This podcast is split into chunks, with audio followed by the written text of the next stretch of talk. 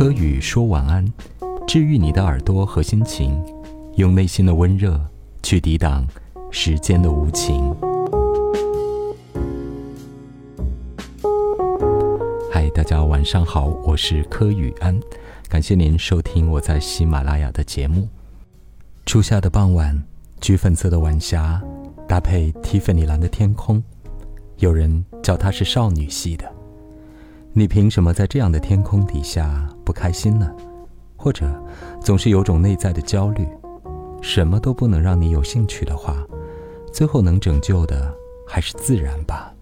就是让人喜爱，又令人困惑和敬畏的这颗星球，自然的一切。前几天写到，这世界最无趣的，大概是以没什么稀奇，对繁华的大楼。对网上那些稀奇古怪的破事儿，对越来越多的新鲜事物，包括对人，爱无能，性无力，是很多人现在的真实写照。过去的那些年份，我们接受的各种新鲜刺激太多了，于是，我们不再有喜悦感、兴奋感，当然更不会有心之向往的崇拜感了。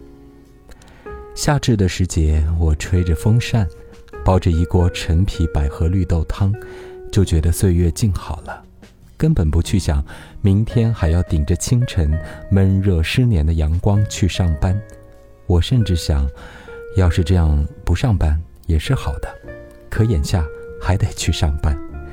我想有很多人大概已失去了斗志，不能简单的视为颓废，而是我们想要静静的去感受，响应一下内心的需求。我的朋友辞职了，他计划在今明年就出国定居。他一向是一个强大的才子，工作能力超群。可他说，这几年来他感到深深的疲倦，大致是灵魂深处的一种厌倦感。工作再出色，可挡不住内心的兵荒马乱。假期的时候去逛诚品书店。我买了三本书，竟然都是跟养生有关系的。一本是减脂餐谱，还有一本是二十四节气的养生汤，另外是古方传承的一本按摩的小书。买到这三本书的时候，内心是喜悦的。虽然养生好像总被人嘲笑，但依然觉得是舒适的。这大概也是抵抗纷乱世界。扰攘环境的一种方式和不自觉的身心需要吧。我们每个人的胃都是地域性的，有的地方辛辣，有的清淡。像我刚刚待了几个月的江南，则过于甜糯。这是大的地域性。更准确地说，我们每个人的胃都是属于自己的原生家庭的。从小被惯坏的小孩，大都不擅长厨艺。离家多年，你很少再能吃到家里的饭菜，而自己也没学会那个做法，这好像就是你们家里的一种失传。再过若干年，你想吃的那些家常菜，那些美好的小食品，就会随着父母的离去而永远消失。所以现在，或许我们应该要把原生家庭的餐谱和做法都记录下来，让它永远保有我们的胃口和身心的记忆。这亦是一份情感的留存和纪念，更是我们抵御危险世界的灵魂觅食。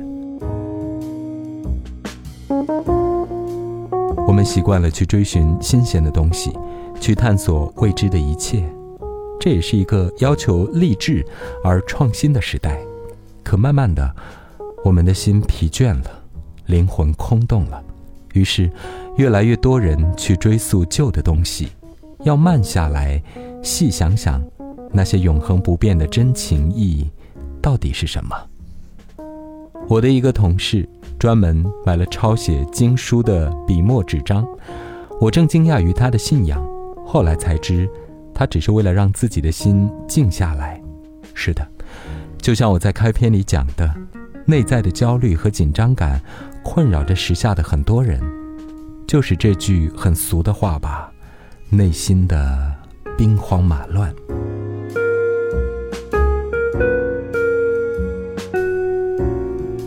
现实生活的无趣感和工作生存的危机感一样困扰着所有人。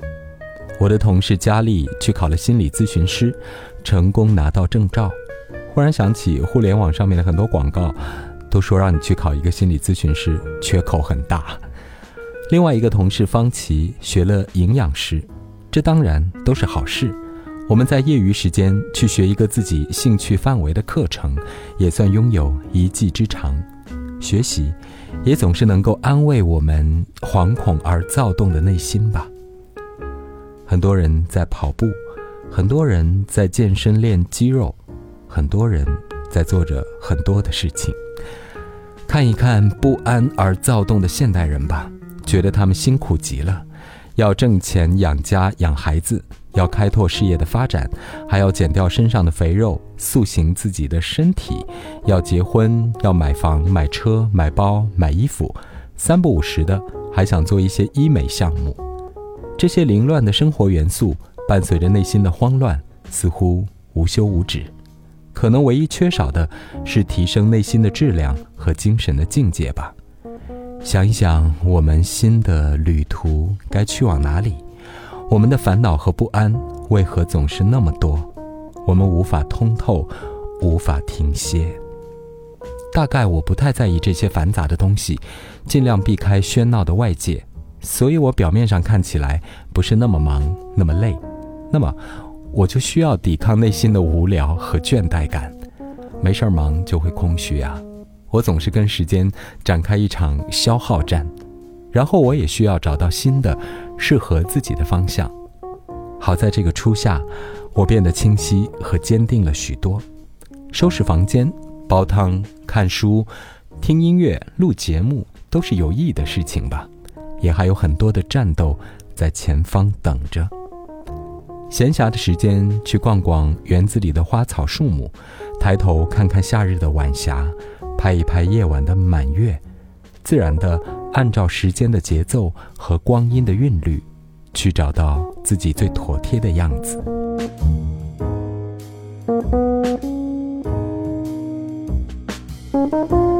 感谢大家收听今晚的科宇说晚安祝你一切安好晚安。